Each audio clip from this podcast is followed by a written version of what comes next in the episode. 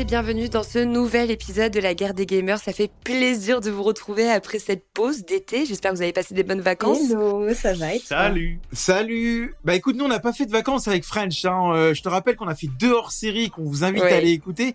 Et juste, Ouais. Joss, j'espère que tu as désinfecté le siège de présentateur parce que j'y étais.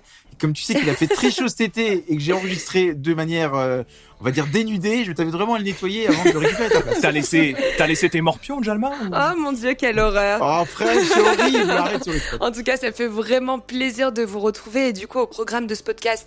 Alors on va faire un point sur les dernières actualités du moment. Vous avez l'habitude, on retrouve notre programme habituel et là on partira du coup sur les annonces du report euh, de Alone in the Dark hein, suite au grand nombre de sorties annoncées pour le mois d'octobre et on fera également une analyse sur les raisons de l'augmentation abusive, on va dire, du tarif du PS.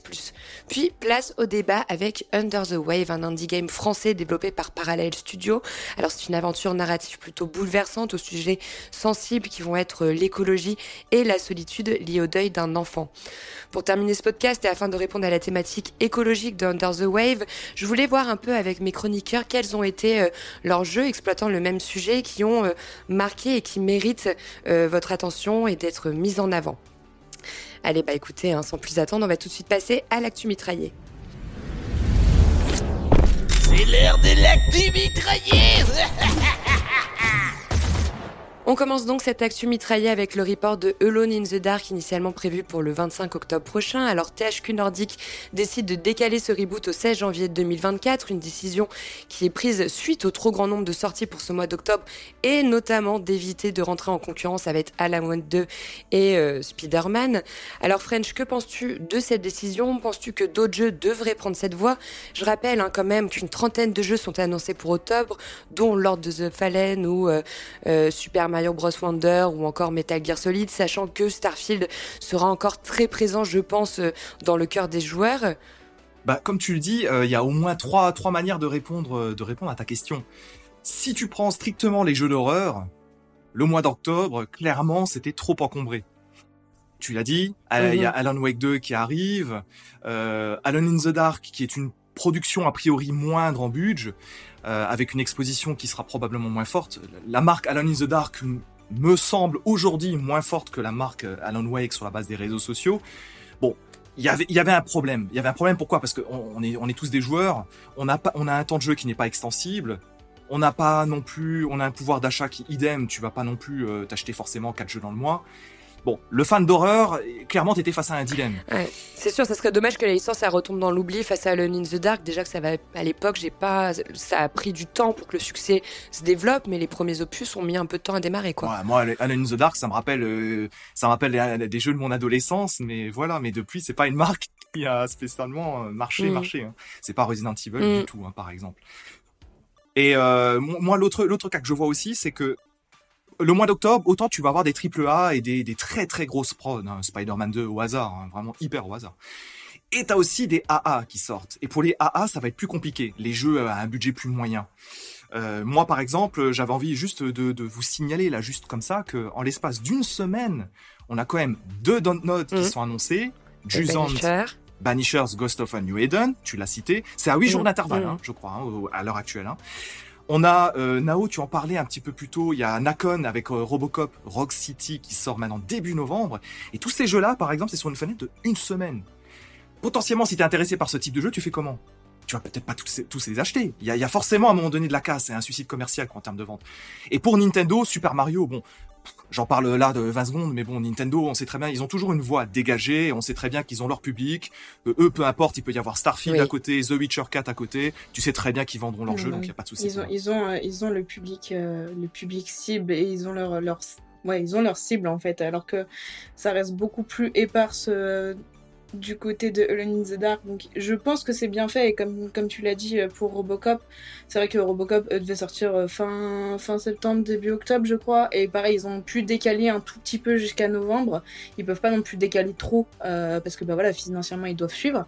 Mais, euh, mais c'est vrai que euh, là, ça devient très compliqué. Si tu es un studio et que tu veux te caler entre tout ça, vaut mieux, vaut mieux reporter à plus tard. hein. Mais je, je pense qu'il y a quand même une erreur de la part de, de sortir un Mario parce que ce que vous oubliez de dire malheureusement euh, et French euh, voilà il, il fait il nous, il nous abreuve toujours de ses connaissances French c'est ça qui est incroyable il en oublie souvent le principal c'est que je pense que Mario va faire de l'ombre à un certain Sonic pour le coup qui sort quelques jours avant Ouais. Où, euh, il, il sort à très peu d'intervalle je crois que c'est à trois ou quatre jours d'intervalle et ça Tu as malheureusement raison. euh, Sonic qui en plus fait un retour sur la série on va retrouver un jeu en 2D qui va pouvoir se jouer en coop Mais c'est un DLC, ton Sonic. dont ah tu non, c'est pas, c'est, mais c'est, c'est pas un DLC, Oh arrête c'est un, re- oh, c'est un- retour aux sources qui va proposer un cop, et finalement, Mario va proposer Ah la même oui, chose. le, le 2D. Oui, voilà, Ah oui, d'accord. Ah, je croyais, que, je croyais que c'était du troll Non, de je, non, non, mais, non, mais je pense qu'il a, il a, comp- Non, je le suis, je le suis, je, j'y crois, j'y crois tellement plus à Sonic. oui, que non, mais j'ai t'as confondu avec Ouais. Sonic Frontier, mais il y a, il y a un Sonic 2D qui revient, qui, qui Hmm. proposera du cop, un peu ce que va proposer Mario. Et le problème, c'est que là, Mario va faire de l'ombre à Sonic. Après, pour en revenir à Alone in the Dark, on va, Mais non, non, non, non, mais non, Hmm. non, non, non. Ouais, Sonic ne va pas faire de l'ombre à. Mario. non, c'est Mario stop. qui va faire de l'ombre à Sonic, c'est ce que je dis. Et, et en vrai, Ah je- en vrai, je, en vrai, je pense pas parce que tu vois, euh, si tu regardes encore les chiffres de vente de jeux qui sont faits encore actuellement sur le sel, ils, ils publient en fait chaque semaine les, les jeux dans les top ventes des jeux. T'arrives encore à retrouver du Mario Kart qui est encore dans les top ventes alors que ça fait combien d'années qu'il est ressorti? Je suis pas vraiment inquiète. Si les gens doivent se positionner sur du Sonic et après aller sur du Mario, ils le feront ou Mmh, vice alors versa. ça, en j'en fait. suis pas sûr du tout, parce que Sonic, c'est une licence qui Mmh. doit se relancer. Et d'ailleurs, Alone in the Dark, moi, ce qui m'a surpris, alors ils sont honnêtes, hein, parce qu'ils ont dit pourquoi ils le reportaient, tu l'as dit, Just. Mais je pense que c'est vraiment Alan Wake 2 qui leur a fait peur. Euh, C'est Alan ouais, Wake 2 qui leur fait très peur parce, Parce- que c'est vraiment le jeu qui leur fait concurrence. Et Spider-Man qui est dans la même période, Ouais, c'est deux gros jeux Après, c'est des, des cibles de joueurs, tu vois. The Lord of the Fallen va pas être reporté parce que euh, on a besoin de sous le like. Euh, c'est pas l'Ice of Mm. P qui va lui faire de l'ombre. Personnellement, j'ai pas aimé la démo, donc il restera là. Euh, moi, personnellement, je vois pas comment des, des, des gens qui jouent à Spider-Man vont faire de l'ombre à un jeu d'horreur. Moi, le jeu d'horreur m'intéresse pas, vous le savez. Donc, je veux dire, c'est pas euh, en ayant joué à Spider-Man, j'aurais pas joué à Alone in the Dark. Donc, je pense que je pense c'est vraiment Alan Wake 2 qui leur a fait peur, selon moi. Mm. Mm, mm, Non, je suis assez d'accord. Je te En espérant pour eux qu'il n'y ait pas un autre triple A annoncé euh, d'ici là euh, sur la même période. Mais en tout cas, c'était un très bon report. En attendant, il y avait euh, d'autres jeux. Euh, tu as parlé de Robocop qui ont été décalés, mais on a Assassin's Creed Mirage aussi qui, quant à lui, avait avancé sa date au 5 octobre pour éviter également cet embouteillage. Euh, Jalma, c'est un bon move de la part d'Ubisoft de l'avancer? Ils auraient dû le décaler, le report ou l'avancer, c'était intelligent? C'était intelligent, oui, parce qu'initialement ça devait sortir le 12 octobre, ça a été avancé au 5, comme tu l'as dit. Euh, c'était intelligent, mais on sent qu'Ubisoft c'est pas une entreprise qui est sereine en ce moment, parce que Ubisoft, vous savez, Mm. a des gros déboires, sans parler des problèmes en interne, hein, on va pas se mentir. En interne, Euh, Mm. je tiens, je- il y a eu un gros, gros bad buzz. bah, on, on peut vite en euh, parler. Après, je reviens tout de suite sur AC, mais le, le Mm. problème qu'il y a avec Skull and Bone, vous l'avez vu passer cette semaine. Euh, Skull and Bone, on sait maintenant, parce qu'il y a une enquête de Coca-Cola qui a été faite, qu'en interne, il y a toujours pas de date de sortie prévue. Qu'en plus, il y a un syndicat euh, chez Ubisoft euh, Singapour qui est en train de, de se monter, parce qu'il y a des problèmes de conditions de travail. Donc Ubisoft broie du noir de plus en plus. Et là, il joue gros avec la, licence, Assassin's Creed, hein, qui va faire un retour aux sources euh, plutôt sur du Assassin's Creed 1 ou 2, où vous allez retrouver des jeux d'infiltration. Euh, et on sent qu'ils sont inquiets pour qu'ils aient dû avancer la date parce qu'ils ont vu, voulu, voulu euh, éviter cet embouteillage. Maintenant, euh, il y a beaucoup de gens comme moi qui attendent le retour de cette licence. Je vais te dire, je pense qu'ils auraient pu le sortir n'importe quand. Euh, normalement, c'est une licence qui est suffisamment forte, qui a tendance normalement à plutôt faire de l'ombre sur d'autres jeux euh, que l'inverse. Donc, on sent que les mecs sont pas sereins pour avoir avancé Mm. au jeu. Voilà, moi, le postulat que j'en fais parce que euh, ils auraient même pu. Alors, ils auraient pu avoir peur de Spider-Man, ça, je peux l'entendre. Mais alors, les autres licences, je vois pas en quoi ils pouvaient être inquiets tellement la licence normalement Assassin's Creed est fort. Mais on sent que le studio est en PLS en ce Ça moment. va nous quoi. permettre à la limite de profiter un peu plus tranquillement des jeux plutôt que d'être bouché sur la Mhm. même période. Il est très Oui, rapide. puis il dure 15 heures. hein. Il est très Puis il rapide. dure 15 heures, donc euh, bon. Euh, sinon, j'aimerais parler d'un sujet qui fâche. J'aimerais parler du PlayStation Plus hein, qui revoit ses prix euh, pour ses abonnements annuels, je précise, euh, en hausse, pouvant avoisiner les 35% dès le 6 novembre. Alors, c'est une nouvelle qui fait forcément euh, pas très plaisir aux abonnés du service. Euh, Il y a même d'ailleurs plusieurs personnes qui disent se désinscrire actuellement euh, euh, de l'offre. On avait Microsoft, hein, faut pas l'oublier, qui avait également euh, annoncé il y a quelques mois que le Game Pass passait de 12,99 à 14,99 par mois une hausse un peu moins conséquente, mais quand même présente. Euh, là, en dehors de l'inflation, quel sujet le- L'argument, l'argument hein, qui ressort euh, majoritairement, quelles sont les raisons avancées pour justifier l'augmentation de ces tarifs? PlayStation ne se justifie pas vraiment, euh, car lors de cette annonce, en fait, presque en soum soum, on va dire, euh, lors de la présentation des jeux du mois, à la fin, ils ont balancé la petite ligne en mode le PlayStation Plus va augmenter. Ils disent cet ajustement euh, du prix nous permettra de continuer à vous apporter des jeux de haute qualité ainsi qu'une plus-value et des bénéfices tangibles à votre service d'abonnement Mhm. PlayStation Plus. En soi, je suis pas vraiment d'accord avec ça, d'autant plus que le choix de- des jeux, enfin, on va pas se mentir, il est Ah, pas on est d'accord le catalogue, ouais, le catalogue, le catalogue, il est pas foufou hein, du Ouais, c'est PlayStation. ça. Et euh. quant à Xbox, eux, ils se justifient en disant que euh, pour nous, c'est améliorer l'expérience de jeu. J'ai envie de vous dire, c'est pas spécial. Enfin, certes, il y a l'inflation comme tu dis, mais c'est euh, un move économique tout simplement. Apple a augmenté aussi ses prix, Spotify aussi. En fait, c'est tous les services d'abonnement qui ont augmenté. Et, euh, et au final, genre, je pense que le, le jeu vidéo, malgré tout, n'y a pas échappé. Reste à voir aussi ce que ça inclut aussi dans la formule, parce que augmenter de 35% pour avoir trois jeux ou payer 15% plus cher pour avoir son abonnement en online ça va avec de une- 20, Ouais, mais ça va de 20 à 40 il me semble, hein, en ouais, fonction mais des je offres. payerais pas 40% de 40% plus cher à l'année parce que en plus l'abonnement annuel il est plus rentable que l'abonnement mensuel of course c'était obligé et donc je payerais pas quar- 35% à 40% plus cher pour avoir trois jeux par mois ou payer 15% plus cher pour avoir mon abonnement Game Pass online plus la banque de jeux riches et variés etc euh, qu'on qu'on peut avoir Ouais, à la limite. Sur l'offre Game Pass, euh, sur euh, du Game Pass, je trouve que c'est concurrentiel comparé à PlayStation Tout à fait. parce que là, ils vont avoir des jeux Day One, ils vont avoir des, exclusi- des exclusivités, ce que Sony n'a pas malheureusement, et ce qui, ce qui rend le catalogue un peu moins intéressant. Et, et c'est là, c'est là où ça, ça devient complexe. Donc dans tous les cas, je pense qu'ils étaient obligés d'y passer en fait à cette augmentation-là, parce qu'en fait le, le reste de l'industrie augmente et comme je le dis, euh, ça, ça c'est partout. Apple avec ses abonnements de musique, de stockage, etc. C'est pareil.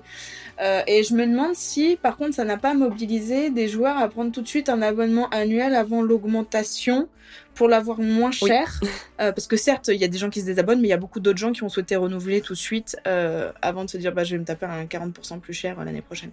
Ouais, enfin, on est, on est quand même face à une prise d'otage de la part des joueurs. Parce que maintenant, on est carrément dans une prise d'otage. Moi, ce qui me rend toujours malheureux quand je vous écoute les filles, Rien, de- rien ne vous oblige à vous abonner. Moi, Non, je suis mais pas du tout d'accord, abonné mais- au, au service. Les, à chaque fois, les trois jeux du mois, c'était des jeux qui étaient déjà faits ou qui étaient pas, pas, pas dingues.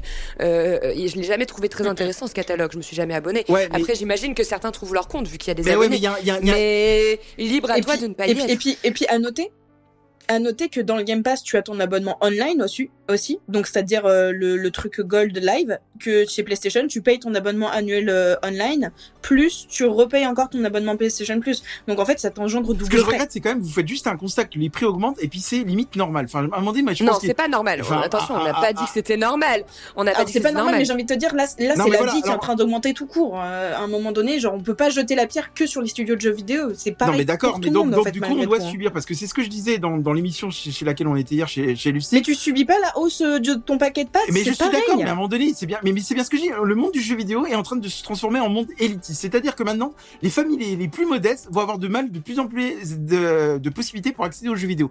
Moi, ça m'attriste de savoir ça. Le jeu vidéo, faut rappeler que c'est de la culture. Et à un non, moment donné, vous quand tu avez, peux bah plus justement, accéder- tu dis, tu dis de la culture et vous avez oublié qu'aujourd'hui le jeu vidéo, ça devient une usine de pompe à fric, comme toutes Oui. les grandes industries. mais c'est dommageable. qui- C'est- l'industrie qui fait le plus de chiffres d'affaires, l'industrie culturelle qui fait le plus de chiffres d'affaires en France, devant le cinéma. C'est une Non mais on est d'accord. En plus, alors moi je l'ai l'explication de PlayStation pourquoi ils ont augmenté leur prix. Je l'ai trouvé sur UFC que choisir. Vous voyez qu'on menait une petite enquête. En fait, Je alors, alors, pourquoi effectivement ils ont augmenté les prix? Parce qu'en fait, ce qu'ils nous disent pas à PlayStation et comme quoi ils sont très malins, c'est que entre l'année dernière et maintenant, ils ont perdu un million d'abonnés. Et eux, au lieu de se poser la question de mais pourquoi on a perdu d'un million d'abonnés, bah ils se disent pour compenser euh, la perte financière, ils augmentent les prix. Au lieu de se dire ah bah on va peut-être améliorer notre offre comme fait euh, par exemple Xbox. Ah bah non, ils Mm. préfèrent augmenter les prix. Et là je Mm. me dis mais ils, ils se foutent de notre gueule. Euh, On va pas se mentir, ils se foutent Mm. de notre À gueule. mon avis, à mon avis, s'ils ont augmenté les prix au lieu de revoir l'offre, euh, c'est pas euh, le pèlerin du coin qui s'est dit euh, je veux augmenter les prix du, du PlayStation Plus, c'est que ça a une concertation euh, économique euh, qui est globale, qui est générale. Et à mon avis, s'ils ont fait ça, c'est parce qu'ils savent que c'est une plus, ça peut être une plus-value pour eux. Je pense, enfin, dans tous les cas, ils sont pas débiles et au profit, euh, ils vont savoir ce que c'est. Enfin, Je vois mon petit French qui lève la main depuis tout à l'heure et qui essaye de parler. Ouais, mais je, je vais, je vais, pour le coup, je vais rejoindre le bro Jalma. C'est un pur Ah, merci. scandale. On a créé du lien hein. C'est le gros. Alors Sony qui, qui a une. On crache souvent sur la politique Microsoft qui fait vraiment un petit peu n'importe quoi dans pas mal de domaines. Et je vais pas y revenir maintenant. Mais alors Sony, depuis un an, ça devient illisible. Quand, d'un point de vue consommateur, puisque c'est bien de ça dont on parle, quand tu augmentes ton service et que tu n'amènes pas de nouveaux, éléments qui enrichissent ton abonnement, ça c'est très simple, ça s'appelle une arnaque à la consommation Et là-dessus, là-dessus, je suis désolé, je vais rejoindre à 200% Jalma là-dessus. Pour une... Et la deuxième raison est extrêmement simple. mais ça, je même, même Mais si attention, on vous rejoint également on- toutes les on deux. dit pas on qu'on vous est rejoint d'accord. toutes les deux. On, est ne dit pas qu'on est d'accord à ça, mais c'est juste que malgré tout, genre économiquement, si tu si tu fais partie justement de, de, de ceux qui s'occupent de bah, les DAF, etc., les directeurs administratifs financiers, de, de leur côté, c'est obligé qu'ils fassent ça parce que ils voient derrière que bah t'as du monde à payer, t'as des frais. C'est beau d'avoir ce discours commercial, sauf que Jama a aussi déjà répondu sur ce point. L'hypothèse principale, quand tu commences à analyser un peu le truc, c'est de te dire bon bah voilà, on a perdu tant et tant d'abonnés, on a déjà eu les, euh, la- les réunions actionnaires qui ont eu lieu. Comment on rattrape ça? Bah mécaniquement, c'est très facile. Tu répercutes ça sur les abos actuels et tout simplement tu fais une augmentation. Bon, c'est une hypothèse à ce stade, mais l'hypothèse se tient largement. Et il y a un truc que vous avez oublié parce que là on parle d'accès aux jeux comme le, le Game Pass, mais le problème c'est que pour pouvoir jouer en ligne à, à des jeux qui sont sur la PlayStation, on est obligé de payer l'abonnement. Moi par exemple j'aime bien jouer à FIFA Ouais. en ligne, tu vois. Généralement d'ailleurs j'achète FIFA pour y C'est ce jouer en que ligne. j'ai dit. Et, et là, en fait, ils prennent en otage. C'est ce que je disais de prise d'otage de tout à l'heure. C'est que les gens qui veulent continuer à jouer en ligne, bah, eux, ils vont être obligés de subir l'augmentation parce que si t'arrêtes de payer l'abonnement, bah, t'as même plus, tu peux plus jouer à la connexion internet. Alors, c'est sûr que quand t'es PC, t'as Mm. pas de souci parce que nous, on paye pas d'abonnement, euh, quand on joue en ligne, sauf que des jeux comme World of Warcraft, des MMO, d'accord? Mais sinon, généralement, on paye pas d'abonnement pour jouer en ligne. Et moi, ça m'énerve, ces trucs-là. C'est que sur console, tu sois obligé de payer ta connexion internet. On en paye déjà une à côté, mais non, tu dois payer en plus ta connexion pour pouvoir jouer en ligne, quoi. Donc, en fait, PlayStation, ils doivent se remettre en question et rapidement baisser vos prix. Mais ils n'en ont pas besoin de se remettre en question. Ils sont majoritaires sur le marché, sur la plupart des marchés mondiaux. Mais je sais qu'ils s'en foutent, ils s'en foutent très bien. On devrait tous faire grève et arrêter de tous se désabonner. Ça leur servirait de leçon. J'ai envie de te dire, tu sais, le, le payer pour jouer en ligne, excuse-moi, mais t'es obligé de payer euh, 9 balles par mois, il me semble. Non, peut-être j'abuse un peu. Mais pour jouer, si tu veux jouer à une- Animal Crossing et envoyer genre juste des, des lettres à ton copain euh, qui habite euh, dans la rue d'en face, tu es obligé de payer un abonnement en ligne. Et c'est partout pareil. Et Nintendo aussi ont augmenté. Malheureusement, là, c'est pas juste une décision de faut écouter les joueurs, c'est c'est économiquement, malheureusement. Alors, je sais, je sais que. Nao, Et, et ça ne baissera pas. je sais que Nao, tu te détaches de plus en plus de la vie réelle, mais alors je te rappelle qu'il y a un service qui s'appelle La Poste qui te permettra d'envoyer des courriers euh, pour moindre frais et de voir tes amis en vrai. Ça pourra être une Mais je connais la poste, on a fait une conférence chez eux. Moi, si je, Je si les je dois t'aider connais, à faire des économies, tu me demandes, je Les tarifs de la poste ont aussi augmenté, mais enfin bon. Mais ils sont pas à 9 euros, hein, je crois. Le, le tarif n'est pas à 9 euros. Quel malheur, quel malheur. Tout augmente, tout augmente. Bon, allez, c'est terminé pour cette actu mitraille. On va tout de suite passer au clash du mois.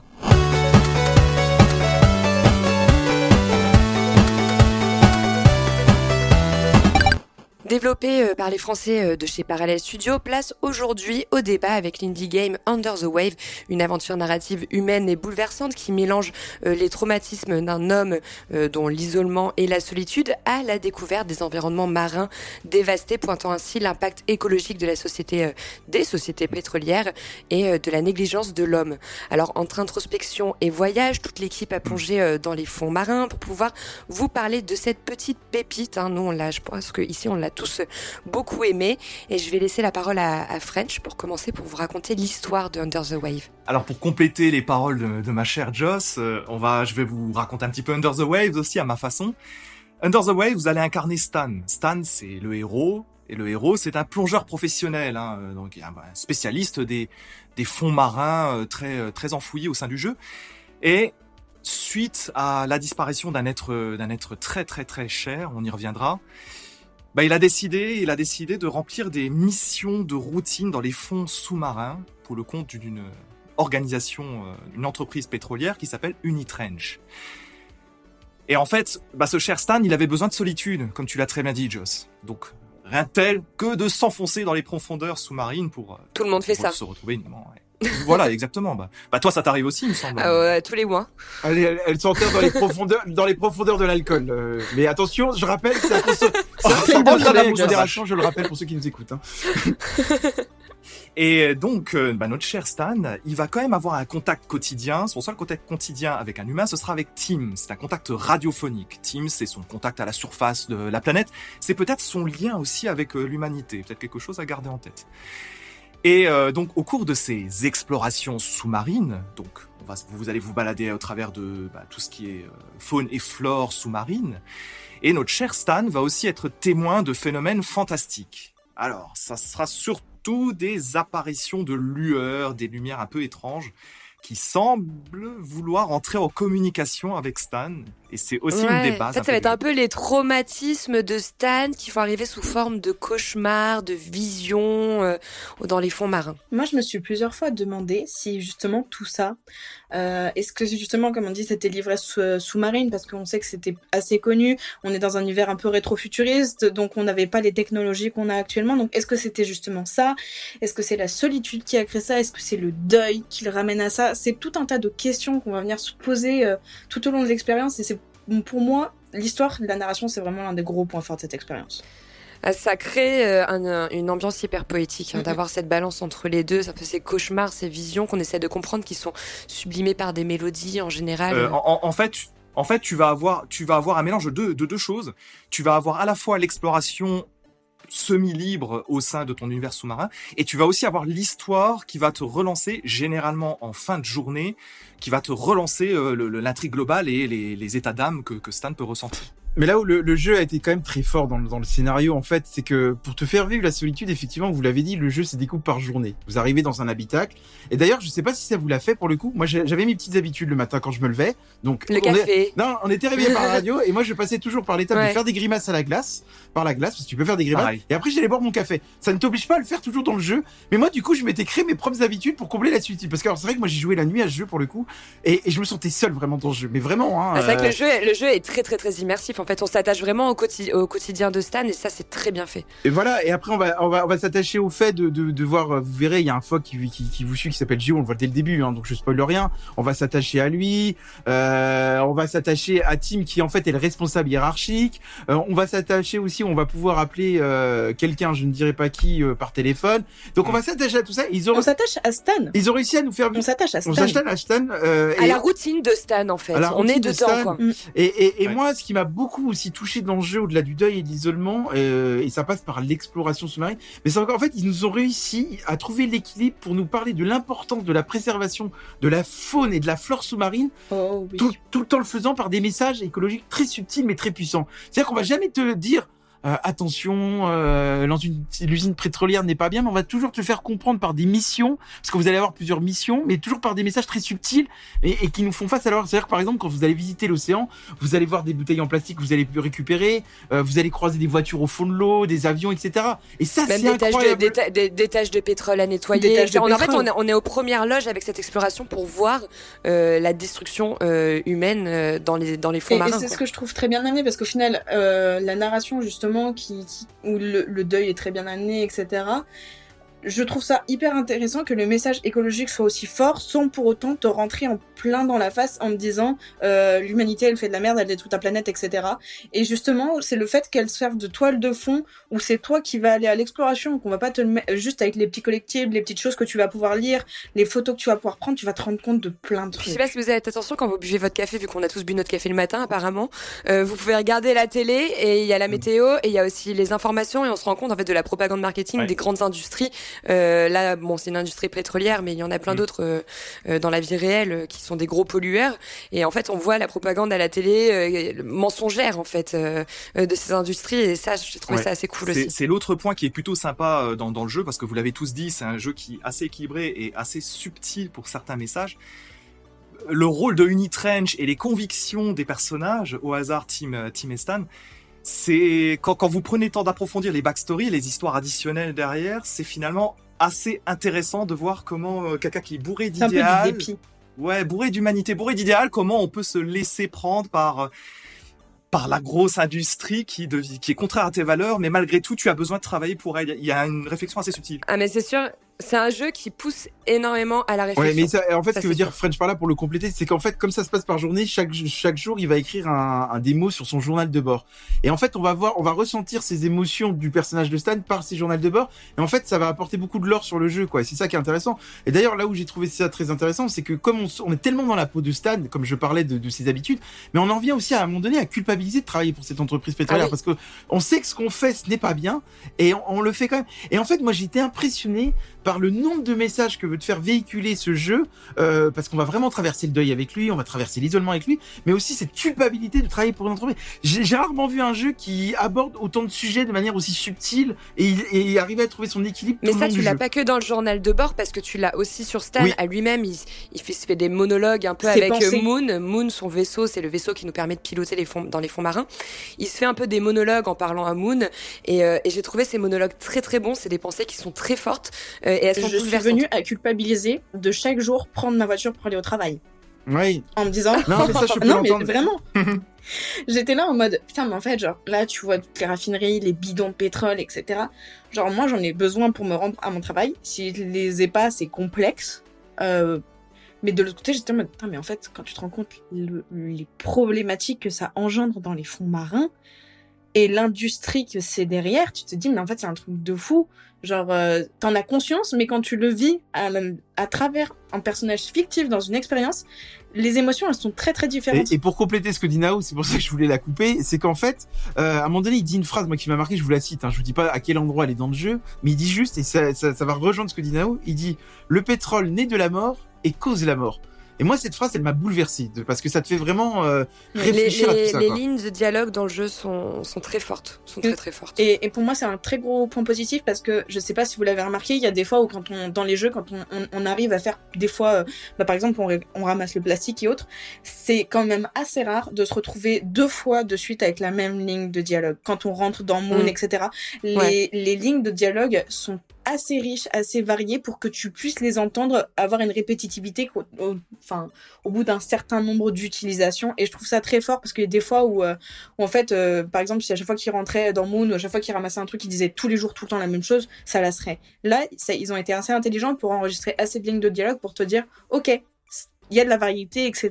Et, et j'ai trouvé ça très très cool pour moi. Pour un, pour un jeu de cette taille-là, j'ai trouvé ça vraiment fun. Et il y a un truc qu'il faut qu'on parle parce que là on parle quand même beaucoup des ressentis du jeu, mais il y a un truc qu'on n'a pas parlé. Moi je pense que c'est euh, et là je vais faire un jeu de mots par, par rapport au, à, comment à l'environnement du jeu. Mais moi ce jeu m'a fait plonger dans des émotions que j'avais jamais ressenties cette année dans un jeu. C'est-à-dire qu'il y a un passage, je ne dirai pas lequel pour éviter Mm. tout spoil. Ça faisait longtemps que j'avais pas autant pleuré devant le jeu, mais je vous le jure qu'il y a un moment donné, il y a un passage dans le jeu, vous savez très bien c'est lequel. J'en ai eu tellement les larmes. En plus avec la musique, on en parlera tout à l'heure, mais qui est incroyable. Musique plus que j'ai vu. Je te jure que pendant 5 minutes, j'ai posé ma manette, Moi je, je pleurais, mais comme j'ai jamais pleuré cette année. Et c'est rare que je sois cueilli comme ça dans un jeu, pour le coup, en termes d'émotions ressenties, quoi. Bon, French a pas pleuré parce qu'il s'en fout, il a pas de cœur, mais. J'avais une question très importante pour Jalma.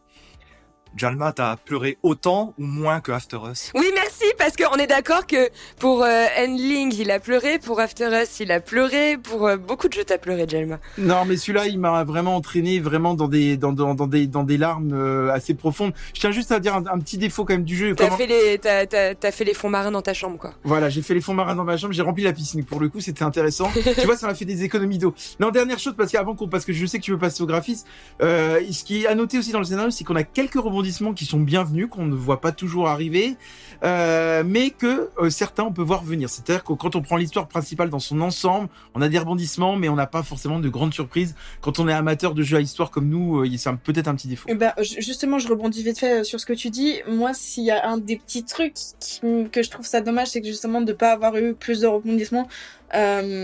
J'aurais aimé en fait que tu aies des choix ou que des choix impactent ta fin. Euh, parce qu'en Ouais. fait, c'est vrai que moi, je m'attendais à une certaine fin. Au final, c'est pas celle que j'attendais. Où j'ai imaginé tout un tas Tu de as un scénarios choix, et il y en a aucun qui est arrivé. tu as un choix final quand Ouais. même à faire. T'as un choix final à faire qui est pas très impactant parce qu'au final c'est la fin de ton aventure, mais t'as une conclusion qui doit être différente. J'ai vu, j'ai vu les Euh, différentes euh, fins et au final, elles se rejoignent. Et c'est un choix qui est, c'est un choix qui est C'est un fort choix quand qui est fort, mais du coup, je pense que Mm. je- si elle s'était passée dire- différemment ou autre, j'aurais eu une euh, d'autres émotions peut-être qui seraient arrivées. C'est vrai que je- il y avait tellement de choses tragiques que je m'attendais à des choses encore plus tragiques que ça, etc. Donc, c'est pas un défaut, c'est juste que moi, je sais que j'aurais j'aurais bien aimé peut-être ne pas avoir à faire ce, à ce, choix-là, mais qu'au final, la conclusion soit plus ou moins la même. Hmm. Euh, on, va passer un peu à la DA parce que le jeu s'en sort euh, pas trop mal. Je tenais quand même à rappeler, parce qu'il y a quelques critiques, je pense, qui vont être faites, euh, que le jeu a été développé par une petite équipe de 12 personnes, donc c'est pas à négliger, et qu'on est quand même sur quelque chose euh, d'assez beau. Est-ce que quelqu'un, euh, Nao, est-ce que tu veux parler de la DA Je me lance dans un monologue. bah déjà, euh, on va parler de l'univers avant même de parler de la direction artistique. C'est envoûtant. Mm. D'habitude, très. je commence, vous le savez, par l'aspect visuel, mais aujourd'hui, on va parler de l'ambiance sonore en premier. Euh, c'est très très immersif. La bande son est vraiment belle. Magnifique. Le sound design en lui-même est très fort. Euh, justement, il y a ce côté bah, immergé, etc. Entendre le- les fonds marins, euh, c'est assourdissant entre guillemets sans trop l'être. Il y a des musiques euh, qui viennent vraiment acter certaines choses dans ton gameplay et, euh, et, et vraiment je, enfin je pense qu'on peut féliciter euh, l'équipe. euh, on est sur quelque chose de calme. On est sur quelque chose de calme et très apaisant en fait avec cette cette OST C'est derrière. c'est tout à fait ça. Côté design, bah, on est sous l'eau. on voit plein de choses, un environnement qui est marin. C'est une révélation, ça, que tu viens de nous faire. Et oui, marin, riche, varié tout de même, et je trouve ça cohérent avec la taille de la map, même si voilà, on retrouve une réutilisation des assets. J'ai pas trouvé ça non plus excessif. C'est vrai qu'il y a des fois, on va retrouver deux fois, deux fois ou trois fois la petite voiture ou, euh, ou la petite épave, même si elle va pas être cassée de la même manière. euh, voilà, je trouvais ça quand même assez riche. Côté texturing, c'est parfois un peu en dents de scie. Euh, mais c'est pas dérangeant parce qu'en fait on est sous l'eau, il y a un effet de flou avec du grain, c'est Mm. lumineux, c'est coloré. Ça m'a pas choqué. Vraiment la direction artistique. Là où je devrais peut-être donner un point négatif, peut-être ça serait sur le personnage de Stan. Mais en fait je sais pas si c'est un parti pris qui est Ah, artistique. Moi, je suis non, pas est- d'accord est- avec non, ça. non. là, Non, le personnage- si. Le personnage de Stan, il est hyper foiré et alors on va même pas parler des, animations ça, euh, alors, faciales moi, je- moi, pense qu'il y a un parti pris. Moi je pense que sur, Ah, je non, pense que non, sur non, la modélisation, je pense que sur la modélisation et le faciès. Non, je pense pas. Je pense peut-être qu'il y a un parti pris un- un artistique. Par contre, je suis totalement d'accord avec toi. Et c'est pas les animations du personnage, parce que les animations du personnage, elles ont été faites en motion capture, etc. C'est pas ça qui me choque. Si tu les regardes se déplacer ou et tout, peut-être, tu vois, genre il y a des fois, mais la, synchronisation labiale, Faciale. etc. Elle est pas, elle est pas très belle. C'est hyper mais je pense qu'en fait, avec la modélisation qu'il y avait, ça devait peut-être être complexe. Je m'y connais pas assez en anime pour dire, euh, pour dire ça, mais je sais qu'elle était pas cohérente. Non, mais attendez, vous exagérez quand même. Euh, après, là où Jalma, tu vas t'offusquer, ils ont pas cherché le réalisme. Il faut pas s'attendre à un jeu, ils ont pas cherché le réalisme. C'est vraiment, on est orienté cartoon, euh, animé dans le jeu. Mais oh, il faut dire qu'il y a beaucoup. Mais Joe, notre notre petit phoque avec qui on partage notre aventure, et Stan, excuse-moi, ils sont foirés. Non, mais alors attendez, on va, on va, non, mais on va, on va- je pense que French, il va être d'accord avec moi et je lui laisserai juste la parole derrière. Vous êtes, vous êtes dégueulasse de dire ça parce que déjà, vous avez rappelé que c'est un studio de 12 personnes, donc les moyens sont limités, je tiens à le rappeler. Euh, deuxième chose, je trouve que justement, les expressions du visage de Stan sont hyper réussies. Je suis Alors- désolé à dire, mais on ressent, vous- vous- quand vous le regardez, on ressent toute la mélancolie, la Alors, tristesse oui, du personnage, oui, c'est un et on le ressent tout le long du C'est un jeu. personnage triste, mais Et ça vous c'est un personnage triste, mais tu le ressens beaucoup plus dans sa voix, dans la voix qui est faite, dans sa, son doublage. Tu ressens Alors, on plus tout les à fait au émotions. visage, mais bien sûr que non. Tu le ressens beaucoup plus dans les textes et dans Que la dans voix et avec la musique qui vient appuyer ce sentiment de solitude Et, que et dans par le contre, là où il y a les animations qui sont plutôt bien, c'est par exemple quand il va nager, où t'as vraiment cette impression de liberté, de flotter, etc. Ouais. Euh, quand il marche, tu te sens très lourd, etc. Juste comme je dis, ça limite le blend entre les animations quand tu passes d'une animation à une autre, par exemple pour euh, ouvrir une porte ou autre, où ça peut être un peu plus rigide. Sinon, les animations, elles sont pas dégueu. Juste Alors, sur Nao, le facial, euh, ra- c'est pas fou, quoi. Nao, je te rappelle juste un truc. Quand j'entends que tu me dis que le personnage est lourd, je vais te rappeler que juste un truc. On est sous la mer et généralement avec la pression marine, effectivement, ça a tendance à, à alourdir. Alors, je te invite à retourner à l'école pour euh, réviser Bah, et- la et- pression Mais, d'Archimède. mais enfin, je la- la sais, et justement, c'est pour ça que je trouve ça très bien fait. Et voilà. Donc ça, je je pense que c'est Mais, volontaire mais, c'est ce que je te dis Voilà. et c'est ce que je vous invite à faire. Je vous invite à regarder le behind the scene qui est sorti de ce projet où il y a eu clairement, Mm. ils ont montré comment s'est passé la motion capture et on voit clairement un homme qui marche et qui se fait tirer par un autre homme pour avoir cette sensation d'être pris par le poids, etc. Et je trouve ça très bien fait. Ce que je dis juste, c'est la transition entre certaines animations qui est parfois un peu plus complexe, mais c'est du détail. Enfin, il Après, attention, euh, c'est pas pour ça que c'est pas pour ça que ça rend le jeu moche. Au contraire, moi, je Oui, trouve qu'on est dans une ambiance qui est hyper Non, mais vous êtes envoûtante. dur, je trouve. qui est hyper envoûtante et en plus qui permet une forme une forme un peu cinématographique je sais pas si vous avez fait attention ou si vous avez joué comme ça et ce qui m'a rendu l'immersion encore plus intense c'est que tu peux enlever tout euh, ce que tu as sur ton interface pour vraiment profiter de ton immersion et, et ça je trouvé ça génial dans le jeu et il est très beau les fonds marins sont très beaux c'est dense simplement Non, ils sont pas Oui. très beaux les fonds marins pour le coup. On va y venir là-dessus. Bah, hein. Moi, ça me choque pas. Ah bah, les fonds marins, ah, ils sont Mais ouais. Mais c'est les fonds marins, j'ai envie de te dire, t'as pas de Mais, densité de corail partout. et on va juste laisser la- on va juste laisser la parole à French On commence. je- Moi, je suis, je suis absolument euh, horrifié par certains propos que j'entends. hein, là, c'est le mot que je dois balancer. Parce que à partir du moment où tu as un parti pris d'expression qui passe d'une expression à une autre, en gros plan sur le visage de Stan, tu as compris que c'était une volonté des créateurs. Alors que ça soit une question de budget ou que ça soit une, une limite d'animation, peu importe. T'as compris que c'était que c'était un effet artistique. Tu peux pas attaquer le jeu là-dessus, ou alors. euh, Oui, mais j'ai pas, c'est Bah, pas je la que j'ai fait la critique. Mais bien sûr que vous l'avez attaqué le jeu. Non. Mais bien Faut sûr que vous l'avez fait. la critique qui a été faite. Ouais, mais je, l'ai un petit peu entendu là, entre Joss et toi. moi, je, moi, je soutiens mon Bon, argument. Je trouve un que petit Stan peu- est très mal fait. Je trouve que Moi- Stan est moi- très mal moi, en fait termes et de des notes et des notes Bah, avec après- tout ce et qui a après, vous été réalisé dans le jeu. Je trouve que Stan, c'est le point noir. Moi, je disais plus que l'émotion, tu la ressens plus à travers le, le doublage, etc., que je trouve vraiment très bien fait en français. J'ai écouté en anglais, il est aussi Oui, incroyable. Très bien le doublage. Le doublage, tu Mm. ressens beaucoup plus d'émotion qu'à travers le, le- les, les expressions, Oui. les animations oui, d'expression. fait. c'est tout. Enfin, à un moment, quel moment j'ai critiqué en ce qui, est- descendant ce le est un petit peu, ce qui est un petit peu dommage, c'est que vous, tu l'as dit effectivement, on a, on a le doublage français qui est, qui est qui est plutôt sympa. Le jeu est doublé en plusieurs langues, à savoir que la version originale c'était déjà la version anglaise. Alors personnellement c'est la version que j'ai jouée, donc euh, le lip sync forcément était peut-être un peu plus cohérent, puisque je sais que vous l'avez noté tout à l'heure et euh, bon bah évidemment que qui dit doublage français dit euh, lip sync en général, tu peux t'asseoir dessus. Après, euh, moi tu l'as beaucoup dit Nao. Évidemment qu'il y a plein de trucs sur le plan technique qui sont euh, qui sont moyens. Euh, Je crois que c'est toi, euh, Jalma, qui évoquait les fonds sous-marins, les fonds sous-marins ou, ou Josh, je sais plus. Fonds sous-marins, pas forcément si détaillés que ça. Oui, en soi, en soi, il y a tout un tas de limites. Mais comment elles sont compensées? Et c'est ça que j'ai trouvé très très bon dans le jeu. Elles sont compensées par les filtres, par le grain et par tout un tas d'effets de mise en scène qui permettent de masquer. Il y a beaucoup de cache-misère entre guillemets. Si Oui, mais moi, ce que je trouve, ce que je dommage dans les fonds marins, et justement, oui. ça aurait dû être la force du jeu pour le coup, c'est pas tous les effets de grain et tout, mais par exemple, c'est la, la modélisation de, de, de certaines euh, faunes marines. Par exemple, quand vous vous rapprochez des crabes et autres, je trouvais qu'ils étaient pas très bien réussis, alors que là, ça aurait été la force du jeu. Et moi, c'est un petit regret que j'ai. J'ai trouvé que la, la modélisation de la faune était pas Un- un réussie crabe, toujours un en peu général. plus- quoi. Oui. Un crabe, c'est un les- plus un détail que ton personnage mais- principal, tu vois, pour moi. Oui, bien sûr. Et puis, et puis, et puis, je pense qu'il faut que vous, faut, faut que vous nuanciez, par exemple, entre ce qu'il y avait, par exemple, les baleines, Oui, les est orques, d'accord. etc., les personnages, enfin, les personnages, les animaux que vous pouvez photographier, et par exemple, les bancs de poissons, etc., qui eux sont, en- je pense, euh, de la particule, et du coup, qui sont pas du tout générés Ah. de la même manière que, que la modélisation en elle-même. Euh, Il y a, y a une différence à, à avoir là-dessus, et c'est pas ce qui m'a choqué. Moi, c'est, enfin, certes, euh, oui, le crabe, s'il fonctionne pas ou autre, c'est, Oui. c'est pas là où je me suis vraiment le plus attardé, c'était vraiment sur les trucs qui étaient Non mais plus par contre moi je pense les filles en toute honnêteté je pense que là vous relevez des faux problèmes donc moi vous allez me permettre de relever les vrais problèmes graphiques du jeu euh, qui moi m'ont fortement dérangé je suis étonné que personne les relève je, trou- je trouve qu'on est quand même dans une map qui est pas très grande je trouve qu'il y a un gros gros problème de repérage de, liga- de, de navigation euh, tant qu'on est avec le moon et autres moi je vais vous donner juste un exemple à un moment donné je devais retrouver ah, je, je devais Oh. retrouver une grotte je vais, pour euh, avoir des géodes, il y a une mission de routine qui permet d'avoir des géodes que tu ne retrouves dans les grottes. Ni la minimap n'affiche les grottes, ni euh, de manière Mm. euh, naturelle j'arrivais à Mm. retrouver ces grottes là. C'est-à-dire que je suis désolé quand je recherchais un truc en partie, bah c'est pas de, tu peux souffler autant que tu veux, c'est vrai. Euh, euh, quand tu voulais vraiment rechercher un point précis, et ben moi j'avais beaucoup de mal à m'y retrouver et je trouve que la minimap elle n'aide pas toujours dans la localisation. Je suis désolé. hein. Parce qu'en fait, t'as des problèmes de profondeur aussi. C'est-à-dire Exactement. que ça va, te, ça va te pin à un endroit Oui, et après oui. à toi, dans la, dans, dans, dans la profondeur, de trouver le lieu. Et d'ailleurs, ah bah merci pas que tu- spécialement un. Merci que tu en parles, je, je, je reviens parce que j'ai le problème de marqueur que tu es en train de révéler, j'aimerais en parler. Vous pouvez mettre un marqueur personnalisé, d'accord, sur le jeu. Il y a un gros problème de marqueur, c'est que, euh, par exemple, vous cherchez un coffre, vous verrez, vous avez, des, vous avez des collectifs.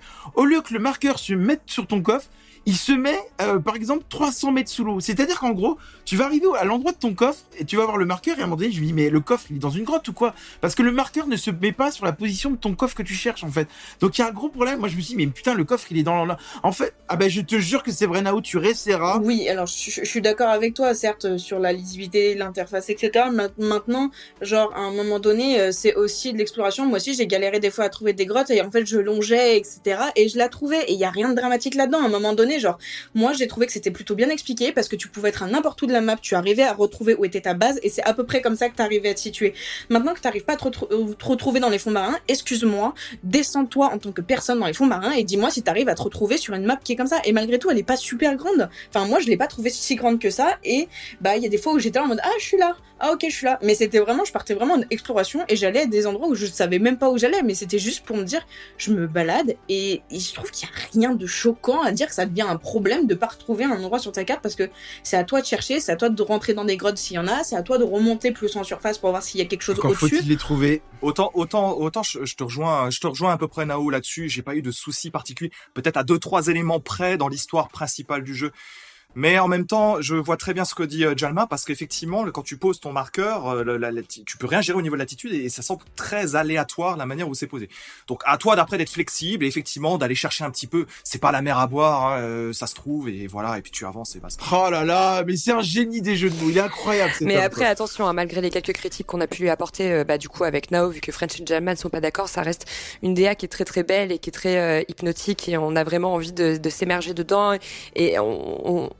on, se- on se balade vraiment pendant euh, 10-15 heures euh, sans aucun problème dans, dans cet univers qui est très beau et appuyé par ces OST qui sont absolument merveilleuses. Moi, perso, j'ai deux- j'ai 12 heures au compteur et euh, si, si l'histoire n'était pas terminée, j'aurais Mm. pu continuer amplement pour aller Ouais. découvrir d'autres choses. Enfin, Mm. Mm. rien de dramatique de ce côté-là. Très enivrant. Euh, parlons un peu du gameplay, Jalma. Est-ce que tu veux un peu synthétiser euh, comment fonctionne Under the Wave? Ouais, bah je vais un peu expliquer. Bon, je vais aussi dire le gameplay. Je vais, je vais, je vais fortement le critiquer parce qu'il y a pas mal de défauts. Et là, pour le coup, Il y a des défauts, ouais. il y a des défauts. Et pour rejoindre Fresh, bah là, on- j'ai bu la tasse. On va pas se mentir. Ah, oh non.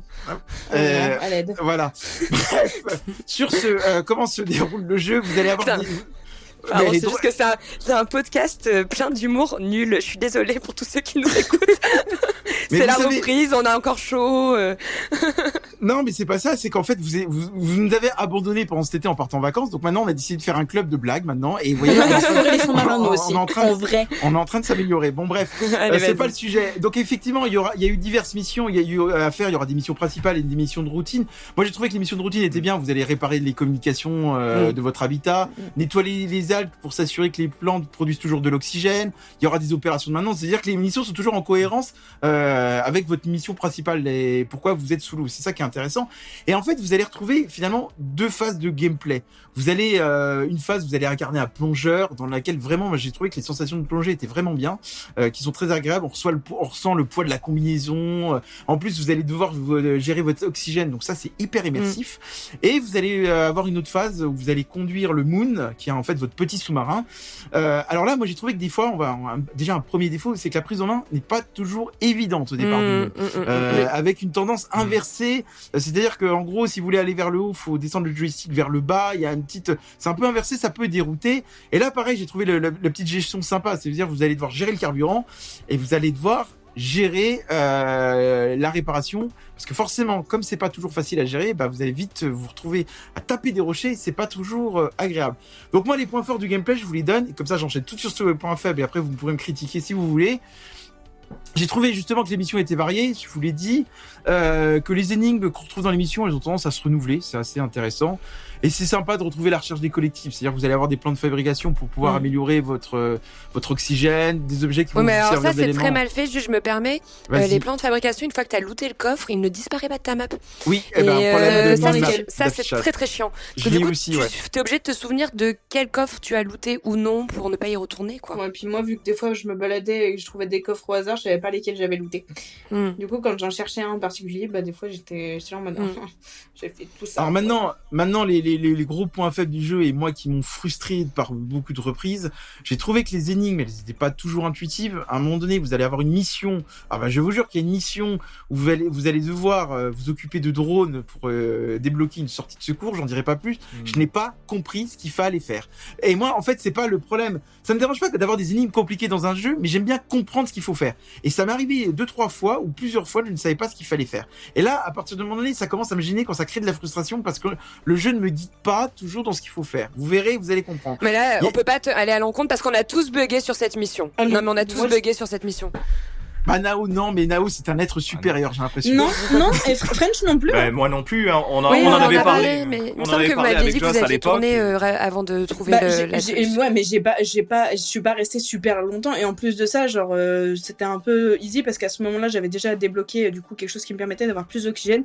Donc au final, j'ai pas dépensé Oui. tant d'oxygène que ça euh, pour euh, pour le faire. C'est juste, bah, j'étais là, j'ai cherché, j'ai un peu tourné en rond, mais ça a pas duré super longtemps. C'est un peu comme le truc des turbines, ça se fait très facilement. J'ai pas rencontré, comme tu dis, des, des énigmes où j'étais là vraiment bloqué et autres. Enfin, Peut-être, peut-être pour si, donner. il y en a une, mais c'était peut-être plus un bug. Pe- Peut-être pour donner un petit élément de réponse à ceux qui nous écoutent là-dessus, il faut comprendre qu'il y a effectivement des points d'intérêt qui vont vous montrer ce qu'il faut actionner la plupart du temps, et parfois c'est un tout petit peu plus obscur. Ça demande un peu d'interaction, un peu d'observer son environnement et, et de comprendre un petit peu la logique du jeu.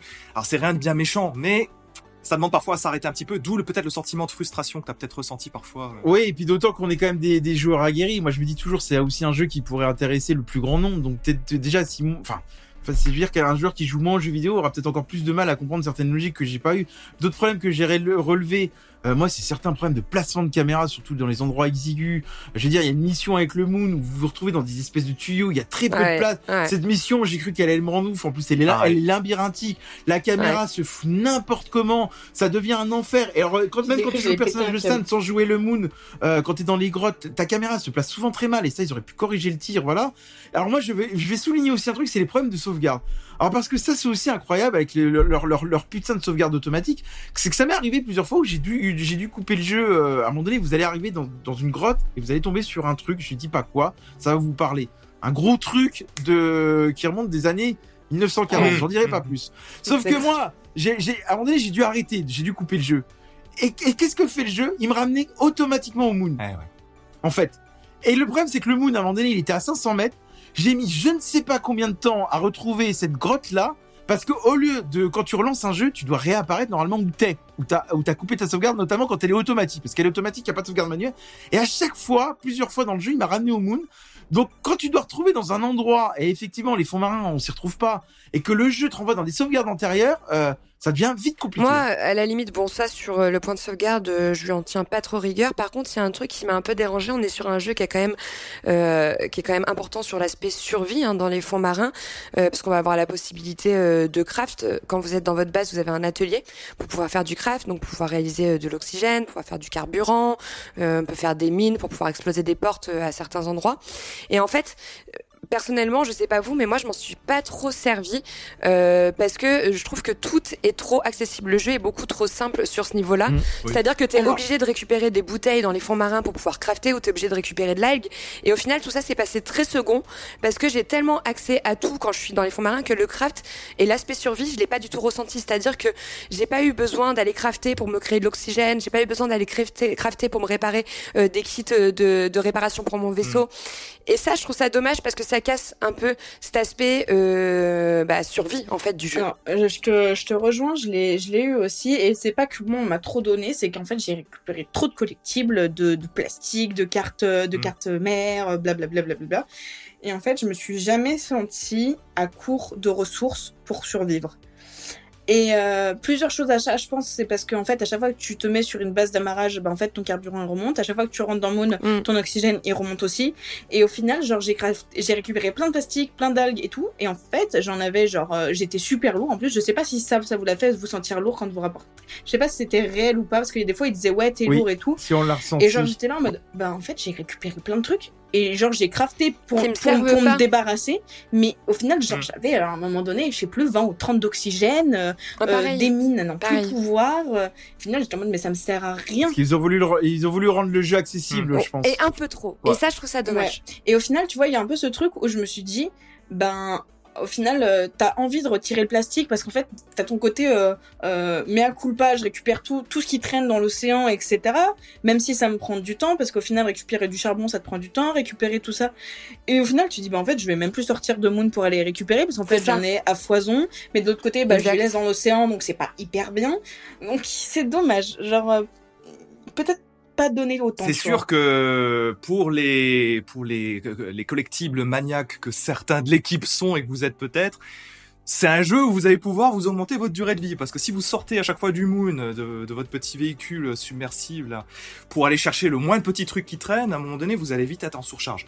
Bon enfin blague à part en fait, il faut comprendre que c'est pas du tout un jeu comme Subnautica. C'est pas du tout un jeu, un jeu de survie où le craft va être primordial et où euh, vous allez être en tension par rapport à votre oxygène, par rapport à vos machines et compagnie. Pas du tout. Ici, vous êtes guidé par l'histoire. Donc même si vous avez une partie exploration, elle est même plutôt agréable, de toute façon, vous allez toujours être amené sur les rails de l'histoire d'une manière ou d'une autre. Et c'est peut-être ça qui fait que du coup, on, on, on ret- on retrouve un petit peu trop de matériaux et puis qu'on n'a pas de difficulté et de tension là-dessus. Moi, j'en ai jamais eu, en tout cas. Sur Et en, dehors du, et en dehors du craft, par exemple, si tu sais que tu arrives sur des parties qui vont, des missions qui vont être un peu longues, je pense notamment dans les réacteurs, enfin, vers les foreuses, etc. Tu sais que tu vas avoir besoin de ces ressources. Et du coup, pour tout joueur qui n'aurait pas anticipé ça, vu que tu peux pas revenir en arrière et que t'as pas tout le temps des trucs de craft, bah, soit tu te retrouves avec des trucs de craft en plein milieu de tes missions, soit en fait, tu vas te retrouver avec des bâtons d'oxygène déjà faits, des, des feux de détresse déjà là. Et au final, tu sais que tu vas en avoir besoin à un moment parce qu'en final, déjà, ça te prépare en tant que joueur à affronter certaines choses où tu dis, ok, je vais peut-être manquer. Mais de l'autre côté, du coup, en fait, tu récupères ça et que t'en as même pas besoin. Enfin, je me suis retrouvée à court d'oxygène une fois et c'était au début du niveau parce que, genre, j'ai pris euh, un bâton en me disant, je vais en garder pour la suite si jamais je suis à court. Au final, je suis morte, euh, je suis morte euh, le temps de faire un aller-retour parce que j'avais trop confiance en moi, j'étais à l'aise dans l'eau, tu vois. Mais c'était au bout de 10 minutes de jeu, quoi. Alors, vous savez aussi, un- un- moi j'ai un petit, un petit, une petite remarque. Alors ça, c'est vraiment euh, un détail, mais je vais quand même la faire. Vous savez que maintenant on est devenus des, des, gamers d'investigation, etc. Et moi, c'est vrai que ce jeu m'a poussé à, à prendre, à, faire une formation d'océanologue. Alors je m'étonne quand même, je m'étonne quand même, je vais vous le dire, parce que c'est un jeu qui se veut réaliste. Je m'étonne de ne pas avoir croisé tout le long du jeu un dauphin. Et pourtant, je tiens à préciser quand même que ça se passe dans la mer du Nord. Et je suis bien allé vérifier avec mes recherches scientifiques. Il y a bien des dauphins dans la mer du Nord et j'étais étonné de ne pas en voir euh, durant ce jeu. Mais c'est juste un détail. Mais voyez à quel point on pousse notre expertise au sein de la GG, quoi. Et, et, et moi, je vais, je vais poser justement ça là, parce que toi, t'as pas, enfin, t'as été étonné de pas voir de dauphin. Moi, j'ai été étonné de voir certaines choses popper au milieu de ma narration, auxquelles je ne m'attendais pas du tout. Euh, ce qui m'a un peu sorti par les yeux. J'en ai déjà parlé, à ma, bah, je vous en ai déjà un peu parlé euh, en off. Euh, je me suis dit pourquoi? Pourquoi est-ce que c'est là? Qu'est-ce que ça fait ici? Pourquoi est-ce que ça vient ken ma narration comme ça? Bref, passons. Donc en final, genre, et, ils sont voulus aussi rétro-futuristes et je pense qu'ils ont déjà modélisé pas mal de trucs et malgré tout, ça demande du temps parce qu'il y a une IA à faire derrière tous ces personnages. Euh, Il y a donc de la de l'animation, il y a du modeling, il y a du texturing, des choses comme ça. Donc ça m'étonne pas trop qu'il n'y ait pas non plus trop. Alors je sais pas ce d'espèces qu'elle voulu marines. dire. Je- Ouais, et, encore, et encore, et encore, c'est quand même vivant. Vous dites qu'il n'y a pas trop d'espèces marines. Moi, je trouve Mais, que ah, c'est par quand contre, même je sais vivant pas- quand tu te balades dans les Oui, fonds Je sais pas si ça vous inquiète ce que vient de dire Nao. Je sais pas de, quoi- de ce dont elle voulait parler, mais j'ai l'impression qu'elle a, elle, Moi elle- aussi, j'ai je sais l'impression pas. qu'elle elle est restée trop sous l'eau et qu'elle manque un peu d'oxygène et peut-être temps de remonter à la surface à un moment donné, quoi. Elle-même part, part dans des Alors, est-ce qu'elle a confondu avec- euh, elle ça, a de très grandes tentacules. Ah, Ah bah oui. ah oui, oui, oui, d'accord, je vois de quoi elle parle. Ah oui, Ouais. je vois, ah je vois dont C'est elle parle. Mais, je demandais ce que je me suis dit, elle a, regardé la petite sirène, elle s'attendait, à voir Polochon, puis elle est peut-être déçue, mais c'est, c'est Walt Disney, hein, la petite sirène. hein. Non, non, non, non. Non, je- je pas juste qu'on pas compris ce Ouais, que c'est ça vrai, c'est vrai, là. c'est vrai, C'est- c'est vrai. Euh, vous avez d'autres points à rajouter sur le gameplay? C'est vrai qu'on a critiqué pas mal, mais bon, en soi, c'est quand même un jeu qui Hmm. se Non, fait pour plutôt moi, j'ai bien. beaucoup, hein. beaucoup de kiff. hein. Euh, là, voilà, on, Moi, on a, beaucoup on aimé- était sur les petits détails, mais c'est un jeu qui se fait relativement. Non, j'ai beaucoup aimé explorer. J'ai, j'ai, comme je vous dis, genre, j'ai pris du plaisir malgré tout à sortir de Moon, récupérer mon petit plastique, mon métal, même si j'en récupérais 70 pour pas les utiliser. L'exploration est Mm. ouf. Et euh, gros, moi, là où j'ai un gros point positif, c'est sur certains collectibles que tu as. Tu peux les réutiliser. Oui, c'est cool. Euh, je pense aux cassettes. Euh, je pense euh, au punching ball. Je... Enfin bref, je vous, je Mm. vous en dis pas plus, mais et j'ai aimé parce que tu peux interagir avec une fois que tu les as récupérés. C'est pas juste quelque chose que tu mets dans ton dans ton sous-marin et que t'es là, tu, tu regardes, tu te dis ok c'est cool. J'ai beaucoup apprécié ça et euh, bah pareil, euh, des petites interactions comme ça qui, comme je te dis, des fois t'allais voir. euh, tu regardais deux trois trucs de temps en temps, t'avais pas la même narration et j'ai trouvé le jeu très immersif. C'était un gros De, kiff. de- de manière complémentaire aussi, euh, Nao, tu, euh, tu chopes aussi des dossiers. Alors ça c'est très classique dans les collectibles et un dossier peut aussi te parler un peu plus euh, d'un personnage par exemple et t'enrichir certains éléments. Ouais ouais, je, je pense à. à C'était intéressant à lire, ouais. Ça c'est plutôt pas mal. Mm, mm, Euh, non, la mais- maniabilité juste rapidement. Moi j'ai été euh, très euh, très très surpris. Je trouve que pour une, une production de cette envergure là, moyenne envergure, j'ai j'ai trouvé que c'était plutôt très agréable à manier Moon dans les profondeurs, qu'il y avait vraiment quelque Les chose d'assez Que la maniabilité avec le Oui, et puis alors, je rappelle Ouais. juste un truc, c'est que French n'a pas le permis de conduire. Quand vous savez ça et que tu dis que le Arrête, Moon est arrête, agréable arrête. à conduire, J'ai- ça j'ai fait J'ai peur. fait une J'ai fois cette erreur de dire ça, j'ai eu le droit à 5 ans à me dire euh, non, c'est pas vrai, genre euh, euh, j'ai le permis de conduire et tout. J'ai entendu cette, fa- cette remarque mille fois. Tout le monde a le permis de conduire dans cette équipe, rappelons-le. Hmm, ouais. Mais mais euh, ce qui non moi j'ai trouvé ça plutôt plutôt très très bon. Je mets le seul bémol que je mettrais et parce que Joss l'a très très bien noté, c'est que par moment on est obligé de visiter des conduits très étroits et alors là par contre patatras, on a tous eu envie de de fonce, de dégager le moon euh, n'importe où. En particulier un truc que vous n'avez pas dit mais c'est c'est du détail mais on est là pour parler des détails aussi. Il y a pas de dauphin. C'est quand on doit quand on doit exploser exploser des petites barrières jaune noires à la con en prenant de l'élan. Mais alors ça c'est Ouais, une plaie, ouais. une plaie. Tu dois faire un dash, euh, un dash dans un espace restreint. Tu peux pas spécialement reculer. C'est, c'est, ouais. Puis c'est pas ça- ça- naturel ça- en fait. Tu... bah, en fait, c'est pas naturel ce qu'il dit parce qu'effectivement le moon, tu sais qu'il faut le réparer souvent, il faut pas le casser. C'est vrai que c'est pas Ça naturel de foncer dans le tas. Donc je peux et et et et, et, et quelqu'un que vous connaissez a eu ce souci-là. euh, la personne ne savait pas qu'il fallait foncer dans le tas justement parce que c'était contre nature. Quand je vous dis qu'il y a des problèmes de Oui, d'intuitivité, il faut les signaler. Euh, on en a tous rencontré quoi. Ouais, ils sont mineurs. C'est mineur, c'est du détail, je reconnais. C'est du détail. Je crois qu'on a quand même été tous été euh, convaincus par ce jeu. On va passer au tour de table. Euh, qui veut commencer? French, est-ce que tu veux commencer? Bah oui, bien sûr, je veux bien, je veux bien commencer. Alors pour moi, on va pas pas y aller par quatre chemins. euh, c'est euh, totalement recommandable, quoi. C'est pour pour moi, c'est un très très très beau jeu de cette année. Pour tout ce que je vous ai dit là durant durant ce podcast, mais également pour euh, d'autres raisons. Alors, Je vais juste profiter de cet espace très rapidement euh, Bien sûr. pour en pour en parler. C'est que c'est un jeu qui est subtil dans sa manière d'aborder d'aborder à la fois l'écologie, à la fois le rôle des grandes entreprises, mais également euh, la question du deuil, la question de la perte de la perte de personnes qui nous sont très chères. Et l'une des lectures que tu peux avoir, qu'on peut avoir du jeu et qui m'a profondément touché, c'est de d'être ici bloqué avec Stan dans une étape du deuil qui est la quatrième étape, qui est l'étape en gros de la tristesse et de la dépression. Mm. Pour avoir un deuil complet, quand on perd quelqu'un de cher, en général, on passe par sept étapes. Et Stan est un personnage qui, pendant une bonne partie de l'aventure, va être bloqué à l'étape 4. C'est assez flagrant et c'est joué en tant que tel. Et ça, j'ai trouvé ça très fort, très puissant et très touchant. Voilà, donc vous m'en direz peut-être des nouvelles si vous jouez au jeu, mais voilà. En tout cas, je vous le recommande à fond parce que c'est un jeu qui est subtil, qui est très agréable à jouer. Vous partez pour environ 10 heures de jeu, vous n'allez pas le regretter, c'est une belle petite prod française euh, que je vous recommande vraiment largement. Joss. Euh, bah écoute, euh, moi également comme French, hein, j'ai beaucoup aimé. Je trouve que la conception de- des- des fonds marins, elle est, elle est juste sublime. Les OST, elles sont magnifiques. Ça, c'est vraiment euh, l'un des plus gros points forts du jeu. Euh, le message, il est fort, il est profond. Tu l'as dit, French. On a une bonne balance en fait entre la narration et l'exploration qui vient s'installer dans le jeu.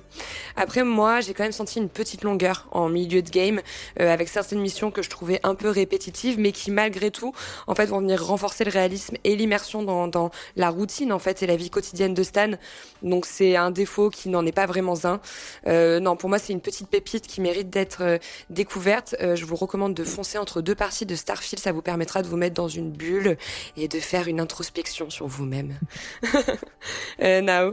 Euh, bah écoute, pour moi, une jolie découverte pour ce jeu français qui va clairement faire partie du coup de mon top de l'année. Il m'a apporté beaucoup d'émotions. Euh, la notion du deuil, c'est quelque chose euh, qui, voilà, genre, que j'ai connu de manière assez intense. Et, du coup, c'est vrai que je me suis, sur certaines étapes de lui, je me, tu, tu te retrouves quand même retrouvé. Enfin, tu te retrouves en lui sur certaines choses. Euh, donc voilà, je l'attendais beaucoup et je suis vraiment pas déçue et je le recommande car bien que oui, peut-être que tu puisses vite fait tomber dans la lassitude, euh, j'ai pris beaucoup de plaisir à, à explorer. On a une jolie diversité de gameplay pour un jeu de cette ampleur et je pense que euh, l'avenir de ce studio en fait est très prometteur. Donc euh, voilà, j'ai pris beaucoup de plaisir Ouais, à, me, ouais, à ouais. me perdre dans les fonds marins. À surveiller. Ouais, tout à Mm. fait. C'était un peu hors du temps et donc beaucoup de plaisir de mon côté. Euh, Jalma. Alors moi, je vais vous le faire en dessous de phrase. Je voulais m'envoler dans les étoiles. Finalement, vous avez réussi à me faire plonger dans les profondeurs de mon émotions. Et juste pour terminer, attention à ne pas vous noyer avec le gameplay. J'adore. Bah, moi, je me suis noyée dans mes larmes. Je vais pas vous Et si mentir. vous voulez que j'écrive des, des, des poésies, vous retrouverez mes bouquins. Euh, Jalma de la Fontaine, c'est bientôt en vente. Ouais, va falloir réfléchir à un truc autour de ça, dis donc. Bon, non, ça a été, euh, on a tous été séduits par le jeu. Hein. Visiblement, Under the Wave euh, euh, promet un périple poétique qui va viser l'introspection, euh, intégrer un environnement marin aussi beau que triste, hein, dans lequel on retrouve, quand on se retrouve ra- rapidement absorbé. Alors, sachez qu'il faut compter une quinzaine d'heures si vous voulez finir le titre à 100%. Je pense que nous, on a tous autour tourné d'une dizaine d'heures. Euh, vous pouvez le trouver sur PC, PlayStation et Xbox pour environ une trentaine d'euros. Foncez et n'hésitez comme pas, comme d'habitude, euh, euh, à nous dire en commentaire ce que vous avez ressenti du jeu. On vous invite également à venir sur Discord pour échanger avec nous de Under the Wave. Euh, C'est terminé pour ce clash du mois. On va passer au calumet du pixel. Oh, tu peux faire tourner, s'il te plaît? Pas de soucis, man. Oh. Alors, il faut savoir que le jeu est un vecteur incroyablement fort hein, pour offrir des approches uniques euh, afin d'appuyer un message. On l'a vu aujourd'hui avec Under the Wave qui parle du deuil, mais qui cherche également à nous sensibiliser sur euh, l'écologie euh, et la protection environnementale. Alors, c'est une thématique que le jeu n'est pas le, seul à exploiter, puisque l'écologie est devenue un point incontournable de notre quotidien, et que pour sensibiliser à une cause, il n'y a rien de mieux que d'y être plongé. Alors, je voulais savoir un peu dans ce qu'allumait du Pixel, euh, quels autres jeux abordant ce sujet euh, de l'environnement, de l'impact de l'homme sur la planète euh, vous ont marqué ces dernières années? Je voulais commencer par Jalma parce que je suis quasiment convaincue qu'il va parler d'un ou deux jeux qu'on a qu'on a eu en, en, en podcast dernièrement. Donc Jalma, est-ce que tu veux commencer? Ouais, bah avec plaisir. Alors je pense déjà, euh, pour compléter un peu ce que tu viens de dire, je pense qu'on va de plus en plus avoir de jeux sur la cause écologique. Euh, c'est vrai qu'on n'en a pas eu tant que ça finalement quand on fait un peu un bilan sur ces 20 dernières années. Euh, et ça commence à arriver. Il y en a eu quelques-uns, hein, euh, parce que je sais que French, il va me citer un certain Firewatch. Alors non, je ne suis pas devin, j'ai juste eu le conducteur en amont. Comme ça, j'évite toute suspicion. Euh, mais vous verrez, euh, finalement, il y en a eu très peu ces dernières années. Moi, c'est vrai que j'ai, bon, on en a parlé d'After Us, mais du coup, je vais pas y revenir. Je vous invite directement à écouter notre podcast là-dessus. Mais là où a été très fort quand même After Us, pour en toucher deux mots, c'est qu'il y avait des messages écologiques de manière euh, très forte aussi, justement, qui étaient très subtils, justement. Alors là, After. C'était plus sur l'environnement, ouais. Sur l'environnement, mais c'était, la, la, cause était un peu différente quand on compare les deux jeux. C'était futuriste. C'est-à-dire que là, euh, on voulait nous montrer quelles conséquences allaient avoir les ravages de l'homme. Alors que là, dans le jeu dont on vient de vous parler, on voit les ravages euh, à une certaine époque. Vous voyez, c'est ça la différence. C'est-à-dire qu'il y en a un qui est plutôt futuriste et qui veut nous montrer les conséquences, alors que là, on voit les conséquences en temps réel. Hein, voilà, c'était juste ça la différence. Mais moi, je vais revenir sur un jeu qu'on avait fait euh, l'année dernière qui s'appelle Eggling Extinction et Forever. Vous jouez un petit renard qui doit protéger ses louveteaux et qui doit finalement échapper à, à la terre de l'homme. Euh, alors c'est vrai, heureusement, on en a moins subi cette année, mais c'était au feu de forêt en fait. C'est-à-dire qu'on mettait en avant les feux de forêt, euh, les usines chimiques, etc. Et là où Endling Extinction et Forever était très fort, c'est-à-dire que c'est toujours des messages subliminaux, c'est-à-dire toujours dans le détail, toujours bien caché dans l'arrière-plan, ce qu'a fait Under the Wave. Et c'est là où c'était très intéressant. Et moi j'aime beaucoup quand c'est pas des messages écologiques qui soient invasifs, mais qui, qui qu'on hmm. comprenne sans qu'on nous, le, on nous le dise, etc. Et Ending Extinction Forever, vraiment, je vous invite à le faire euh, parce que le, moi, je trouve que le jeu excelle notamment dans ces 15 dernières minutes. C'est un jeu de 3 heures hein, pour le coup, et euh, le message qui te fait à, passer à la fin te fait autant réagir que le fait, euh, que, comme a dit Nao tout à l'heure, elle hésitait à prendre sa voiture. Mais moi, hmm. quand j'entends Nao qui me dit ça, vous auriez tous me dû me dire ça. Bon, French n'a pas le permis, on l'a déjà dit, mais euh, de peut-être envisager les transports en commun. Le but, c'est de, de réfléchir aussi. Il faut que ces jeux-là nous fassent réfléchir sur notre quotidien et essayer de le faire euh, changer. Et malgré tout, on le sait très bien, et on va pas faire un débat écologiste ici. C'est pas qu'à notre échelle hein, qu'il faudra le changer. Il va falloir aussi que les grosses industries commencent à avoir une prise de conscience. On voit clairement euh, dans, dans Under the Wave que l'impact n'est pas que euh, à échelle euh, de l'homme, mais plus aussi sur les grosses industries qui génèrent énormément d'argent avec ça. Enfin, il y a aussi une euh, critique de, de, justement cet environnement-là en disant ok, bah toi homme tu es pour quelque chose, mais tu n'es pas tout seul quoi. C'est ça que j'ai bien aimé, qui était bien bah, En fait, bien, bien pensé. En, finalement, on l'a pas, on l'a pas dit, mais je pense que ça rentre dans ce cadre de, du calumet du pixel. Ce qui est, ce qui est important, en fait, est ce que veut vraiment faire passer le message de the Wave, tu, vois, c'est vraiment l'impact humain. Et je pense qu'il faut qu'on prenne aussi une conscience de, de, faire attention quand on est en pleine mer, de pas acheter des plastiques, euh, de, de, de, faire attention aussi. On, on en voit encore malheureusement trop sur les on plages. On en voit encore trop, mais non, mais ils le, disent dans le jeu d'ailleurs qu'il y a mm. beaucoup de, phoques qui sont morts et puis on leur bah, parce qu'ils avalent des bouteilles de, plastique. Il y a une scène qui est horrible dans Under the Wave. Vous avez une mission euh, de sauvetage sur une baleine et euh, cette mission, je, je sais pas vous, mais moi, elle m'a hyper touchée. En plus, elle est, c'est la baleine avec ses bébés baleineaux et est hyper dur. Et euh, c'est vrai qu'il faut pas oublier qu'on n'est pas les seuls sur Terre. Non, il y a, une autre chose qu'on oublie. Euh, tout ce qui est transport maritime, c'est abordé dans Under the Wave. Il faut faire attention. Moi, j'ai appris un truc dans les. J'en parle là. Je considère pas que c'est du spoil. Mais moi, j'ai découvert que le transport maritime, il perdait des cartes de liaison, mais c'est plus de 15 000 par an, euh, qui restent dans les faux marins. Et en fait, les entreprises ne mettent pas les moyens financiers pour aller les, chercher parce que ça leur coûterait trop cher, en fait, tout simplement. Donc, je ne savais pas que des, transports maritimes perdaient des, des, grosses questions avec des, bouts de plastique, du métal on sait qu'il y a beaucoup de transport maritime et qu'il est laissé en pleine mer. Et je l'ai découvert par ce jeu. Et je trouve que c'est aussi important d'avoir des jeux comme ça qui, qui nous fassent découvrir des choses que dont je n'avais pas connaissance et qui nous fassent réfléchir sur l'impact en fait écologique qu'on a mmh. tous quoi. Ouais, malheureusement, la question c'est est-ce qu'il n'est pas trop tard? Il y aura toujours des gestes à faire, mais les grandes industries sont bien beaucoup trop implantées. Il y a le pouvoir financier qui est derrière, qui est plus important que l'environnement, visiblement. Et est-ce qu'il n'est pas trop tard? C'est ça la question. French, toi, quel était ton jeu? Alors, bah, moi, ça me fait plaisir d'entendre parler, euh, Jalma, de toutes ces thématiques, et ça me fait plaisir d'avoir aussi entendu euh, Nao évoquer ce petit Firewatch. Donc moi, c'est Firewatch dont je vais vous parler, bien évidemment. Euh, Firewatch, pourquoi? Bah parce que, en fait, Firewatch partage pas mal de points communs avec Under the Waves, donc je me suis dit bon bah pourquoi pas, pourquoi pas vous en toucher quelques mots. Firewatch, non seulement on joue un personnage, un personnage qui s'appelle Henry, qui a un passé difficile, un peu un peu étrange au départ, et qui va devenir guetteur, un surveillant de feux de forêt dans, dans le désert américain. Et il sera en contact radio durant quasiment tout le jeu avec sa superviseure, une, une femme qui s'appelle Delilah. Avec tout ce qu'on vient de vous dire d'Under the Waves, Firewatch, Firewatch s'en rapproche euh, pas mal déjà. Firewatch, c'était un, une grosse sortie indé de 2016, hein, par exemple. Sur la forme, il y, a des trucs qui sont similaires, mais je trouve qu'il y a quand même une réelle différence avec, euh, avec Under the Waves sur beaucoup de problématiques. Il y a énormément de différences. Under the Wave, on est sur un jeu qui, qui, a un gameplay de type exploratoire.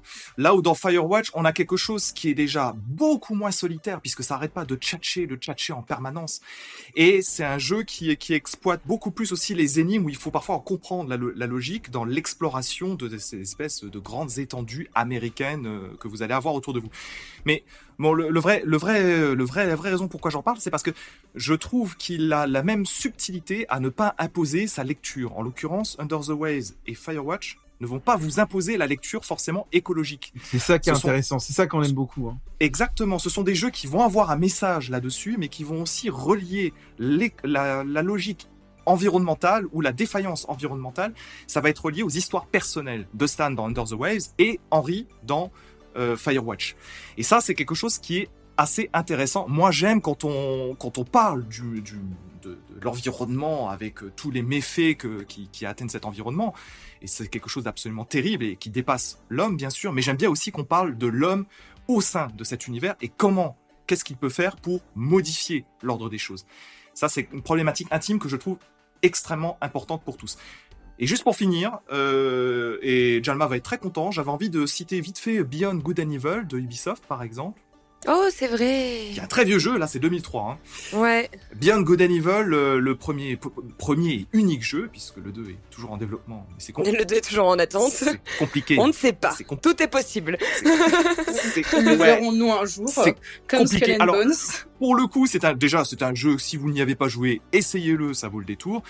Alors, la problématique environnementale, en fait, en fait, c'est plus comme un film d'Ayao Miyazaki, hein, euh, Princesse Mononoke, par exemple, et ce genre de choses. En fait, toute cette problématique environnementale, elle est présente tout le temps, mais l'histoire du jeu vous raconte carrément autre chose. Mais si vous êtes amateur de grands espaces, il y a aussi une question de vaisseau, il y a un petit peu de choses sous l'eau, il y a aussi la plateforme, et beaucoup d'autres choses.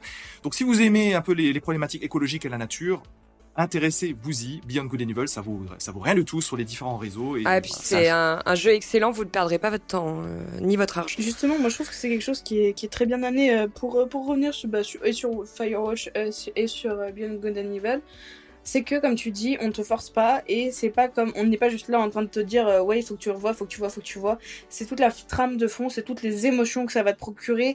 Et justement, c'est ça que je trouve bien dans ces jeux-là, c'est comment est-ce qu'on t'amène à la réflexion en te, faisant passer par divers sentiments en fait. Et c'est ça qui est aussi beau dans, et dans Firewatch, même si je m'y suis perdue parce que tu te balades à l'aide d'une boule seule et vous savez que j'ai pas de sens de l'orientation. Euh, et dans Under the Wave, c'est parce qu'en fait on, on, on m'a donner des émotions. En fait, c'est ça qui me justement me fait réagir plus que me mettre face au pied du mur en me disant regarde comme euh, After Earth ça a pu le faire en mode regarde ce qui se passe si ça continue comme ça. Ça fait mal, c'est dur à entendre, mais l'émotion de la narration et du personnage et ce qui va te véhiculer est d'autant plus fort et fait d'autant plus comprendre. En fait, tu te sens vraiment dans le rôle de Stan comme spectateur un peu de, de, de ce désastre écologique plus ça. que euh, regarder le message qu'on a à transmettre. Mais, mais, en fait, c'est aussi, et ça, il faut qu'on le dise là, et je trouve que ça, ça intervient aussi dans cette rubrique, c'est-à-dire qu'on revient sur Under the Wave de minutes. Il faut savoir qu'ils ont travaillé en, en partenariat avec l'association euh, Survivor. De, euh, dont on entend parler dans le jeu. Alors, faut savoir que c'est une association en fait Mm. qui a été créée par des surfeurs. hein. Moi, je l'ai découvert dans le jeu pour le coup, euh, pour Mm. justement euh, sensibiliser sur l'impact écologique de l'homme et notamment sur les plastiques. Parce qu'en fait, les surfeurs estimaient que euh, bah, c'était leur terrain de jeu pour pouvoir faire du surf et qu'ils étaient justement euh, contrariés de voir des bouts de plastique dans la mer, etc. Et que ça, voilà. Et c'est comme ça que l'association s'est s'est créée. Et je trouve que le jeu a été est très malin de faire un partenariat avec eux parce que quoi de mieux de faire un jeu qu'avec une, association qui se bat pour la protection de l'environnement en fait. Et je pense que si on veut être sensibilisé aussi à ça, il va falloir que les jeux futurs qui veulent aborder ces, ces sujets-là euh, continuent à faire des partenariats en fait, parce que quoi de mieux, voilà, pour avoir un, un ultra réalisme et, et faire plus- passer plusieurs messages. C'est important de le dire. Mais au même titre que euh, certains jeux historiques font euh, référence à euh, des historiens, etc., pour appuyer leurs propos et avoir un impact supplémentaire dans, dans, leur, dans leur jeu. Et justement, et j'espère que sur d'autres messages, autres que l'écologie, parce que vous savez qu'il y a- plein d'autres choses sur lesquelles euh, euh, bah, il y, a- il y, a, il y a à se battre, Mm. euh, faire justement appel à des personnes qui, qui sont face à cette réalité-là, c'est d'autant plus important pour Mm. toucher en Mm, fait le joueur. Euh, Nao, euh, Toi, Joss euh, moi, moi, Elle est prise de court. euh, bah, j'allais te demander à toi, mais d'accord. Je ne fais pas de jeu écologique, je déteste l'écologie, quoi. Oui, non, non, j'ai, non, j'ai pas fait énormément de jeux euh, qui tournent autour des thématiques écologiques à part celles qu'on a étudiées, euh, enfin qu'on a étudiées, très scolaire, qu'on a fait pour les podcasts. Euh, mais je pensais quand même à la, à la série euh, Horizon, en fait, parce qu'en fait l'histoire va quand même prendre place euh, des centaines d'années après l'extinction euh, de l'humanité, et en fait ça va tourner sur une nouvelle civilisation, du coup qui a résisté et perduré, euh, et qui tente de va, qui va tenter de réparer un peu les erreurs des humains du passé qui sont considérés un peu comme les pollueurs de la planète. Et d'ailleurs, à l'œil, notre protagoniste, elle, euh, tout au long de l'aventure, vous allez voir, on parcourt euh, des ruines, il y a des gratte-ciels avec plein de végétation, etc. Et en fait, elle va euh, découvrir, chercher à découvrir comment sauver la planète qui se retrouve une nouvelle fois menacée par la création humaine qui malheureusement perdure toujours des centaines d'années après. Et c'est un message qui est fort parce qu'en fait, ça transmet comme quoi l'impact de la main de l'homme reste et dure dans le temps. C'est pas un problème qui est actuel, c'est-à-dire que la, la planète, des centaines et des milliers d'années après, va avoir du mal à se soigner de tout ce qu'on lui inflige aujourd'hui. Donc c'est quand même un message, Horizon, ça reste un message aussi euh, un peu tourné sur l'écologie et qui apporte à la réflexion euh, du danger euh, de la main de l'homme et de ses créations. euh. Et pour juste complé- et compléter ce que tu dis, par exemple, on l'avait déjà dit, mais on va le redire, c'est l'occasion. Sur Horizon Forbidden West, ils avaient organisé un petit événement que si tant de joueurs remplissaient une telle quête euh, dans un temps donné, euh, il y avait autant d'ar- d'arbres qui étaient replantés dans la dans la vie réelle. Et c'était une, une Mm. action a- assez sympathique vu le, le message du jeu en fait. C'est important aussi de le rappeler. Attention au greenwashing aussi avec ce genre de ce genre de enfin parce que on... après je sais que c'est pas le cas par exemple en France mais ça l'est plus à l'étranger mais par exemple en France euh, euh, le problème n'est pas de planter des arbres parce qu'au final on en a beaucoup etc donc il faut faire aussi attention au greenwashing avec euh, ce genre de messages que peuvent avoir euh, le marketing euh, le marketing des- du jeu vidéo qui rappelons-le est une industrie Il y a un côté un peu faux cul comme partout. Mais c'est toujours un geste qui est bien. Ouais, le, le, bon, le, le geste, évidemment que c'est marketing, évidemment tout ça. Bon, je veux pas revenir là-dessus. De toute façon, t'as tout à fait raison. mais ça, ça reste très bon Oui, oui, oui, de toute façon, t'as tout à fait raison là-dessus. Mais euh, j'ai j'ai trouvé très intéressant, euh, Joss, que tu re- que tu reparles effectivement de, de Horizon, parce que c'est peut-être pas forcément le premier jeu qui viendra à l'esprit des gens, mais Mm. effectivement, il y a aussi une prise en compte de la planète, de ses fragilités. Alors, il y a une tout, tout un tas de thématiques science-fiction qui vont se greffer dessus et qui, qui permettent aussi de générer des quiproquos, des rebondissements et tout un tas de choses. Et bon, et, si vous avez, avez joué au jeu, vous voyez probablement de ce, ce dont je quoi je veux parler, mais c'est vrai que c'est euh, que c'est euh, que c'est un jeu qui qui est plus riche Mm. qu'on ne l'imagine Mm. sur ce plan-là. Mais pareil, encore euh, une fois, euh, t'en parlais euh, avec les autres jeux, mais c'est encore une fois, c'est tout en subtilité, ça va se placer dans les dans ce que tu vas apprendre au cours de ton aventure et c'est pas quelque chose qui va être mis en avant énormément. Euh, Oui. Nao, il reste plus que toi sur ton, ton, ton jeu écolo les Sims écologie Je, Non. je, je, je Ah t'adore. ça ça n'existe pas. On est bien d'accord. ça existe, ça c'est parce existe, que, ça existe, ça si, si, c'est un pack. Je te jure Ça que c'est existe je te- vraiment Je C'est te quoi jure que ça existe. encore quoi? C'est un pack, c'est un où tu jeu, dois pouvoir mettre bah, justement pour créer Tu- ton énergie, etc. tu Mais c'était euh, c'était une private joke. Non non. Euh, Non mais t'es sérieux, tu nous cites les Sims écologiques alors quoi, ceci dit, sérieux le pack, le pack Mais est très est- bien fait. Ceci dit, pour jouer encore aux Sims, le- mais c'était pas ça dont je souhaitais parler. Je, je mais, connaissais mais pas. non, J'ai allez jamais vous entendu parler de. Non non, mais en dehors de ça, gars. Pardon. en dehors de ça, oui, comme vous l'avez dit, il y a une ligne, il y a After Us, il y a Firewatch. Euh, moi, là où je prends aussi connaissance de ça, c'est dans les jeux de gestion.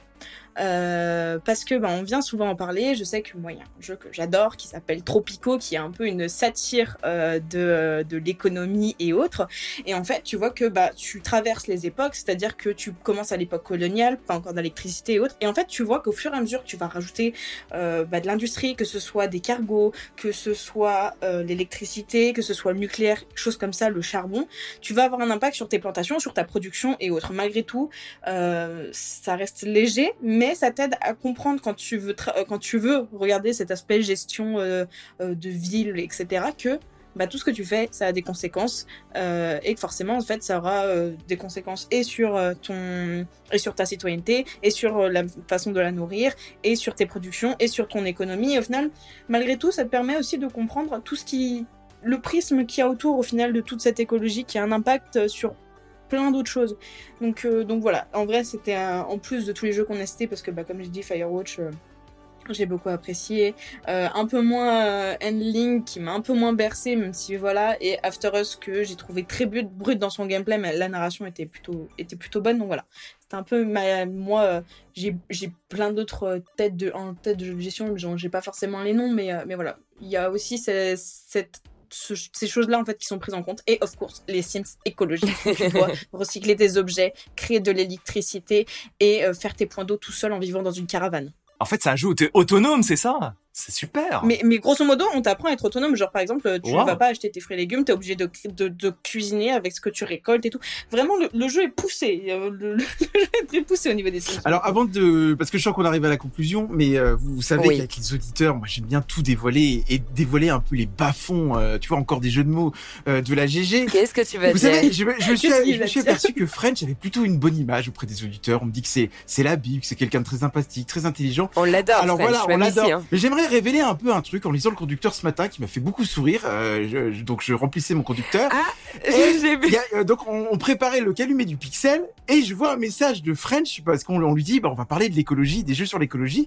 et je vois un message de French qu'il a rédigé hein, à côté de son pseudo où c'était marqué rien à foutre de l'écologie. Je n'aime pas l'écologie. j'en ai rien à foutre. Vive le Vive le barbecue. barbecue, j'aime bien manger des gros barbecues quoi. Voilà. Donc vous saurez que derrière ce mec qui se fait passer pour un prétendu écolo, il nous envoie des gros trolls sur le conducteur et je voulais vous en faire part parce que ça m'a fait rire. Mais ça fait, ça fait plusieurs jours. Le, conducteur était à peine sorti qu'il avait rien rempli ailleurs. Juste, il avait écrit j'aime le Voilà. barbecue. Il avait Avec marqué, j'en ai rien à foutre de l'écologie. Donc ça fait vraiment deux trois jours. Voilà quel Ah, mais c'est est, pour quoi. ça qu'on t'adore, French, justement. Spécial dédicace à mes amis écolos qui m'écoutent. Non, euh, c'était super de vous retrouver pour ce podcast. Euh, J'espère que vous avez apprécié nous écouter. J'espère que vous avez apprécié cette reprise. Euh, juste, je voulais vous dire, si jamais vous, vous avez des jeux également sur cette thématique à nous partager, on est super open. Donc n'hésitez pas à nous dire s'il y a des jeux qu'on n'a pas mentionnés et qui vous ont, vous, bouleversé. Euh, on serait très curieux de pouvoir euh, les jouer et peut-être d'en parler euh, dans des hors-séries ou quoi que ce soit. En parlant de hors-série, vous avez vu qu'il y en avait deux qui sont sortis avec Jalma à l'animation. Euh, ça arrivera de temps en temps. Jalma prendra le lead. De temps en temps, ce sera moi. Il y aura de plus en plus de hors-séries Mm. qui vont apparaître. Euh, je sais qu'on aimerait vous parler de Baldur's Gate, euh, que French a adoré. Il y a Brumble the Mountain King que moi j'ai adoré. J'aimerais également vous en parler. Il y aura d'autres jeux peut-être qui arriveront. Donc voilà, de temps en temps, il y aura des petits hors-séries qui vont pop. Euh, Dites-nous si vous aimez cette formule. Euh, également, si vous souhaitez participer, si vous avez des sujets de hors-série qui vous tiennent à cœur, on est hyper ouvert à, à faire euh, intervenir nos auditeurs. Ça pourrait être sympa d'échanger on ensemble pourrait- autour On d'un pourrait peut-être leur podcast. dire comment nous contacter. Euh, soit vous laissez un commentaire sous notre Twitter du, du podcast si vous voulez nous proposer des jeux comme tu viens de dire. Ouais, Ou sinon vous nous faites un MP euh, sur la guerre des gamers, comme ça on les, on les lira. sur la guerre des gamers ou encore une fois voilà. vous venez sur notre Discord et vous venez euh, nous nous parler un peu de vos thématiques ou de vos jeux coup de cœur et si on les a fait on pourra envisager quelque chose ensemble histoire de donner un peu plus d'ouverture de parole à tous les joueurs. Euh, en attendant c'est terminé, non, on va se retrouver pour un prochain numéro cette fois-ci qui sera sur un gros jeu. Euh, ça commence par un S.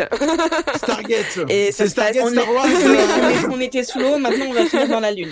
Ouais, dans tous les cas, maintenant on a quitté les fonds marins, on est tous dans les étoiles, on a hâte de vous en parler et euh, on vous souhaite bah écoutez une bonne semaine et on se dit à très À bientôt. bientôt, bisous. Yes. Ciao, bientôt. ciao, bisous, bisous.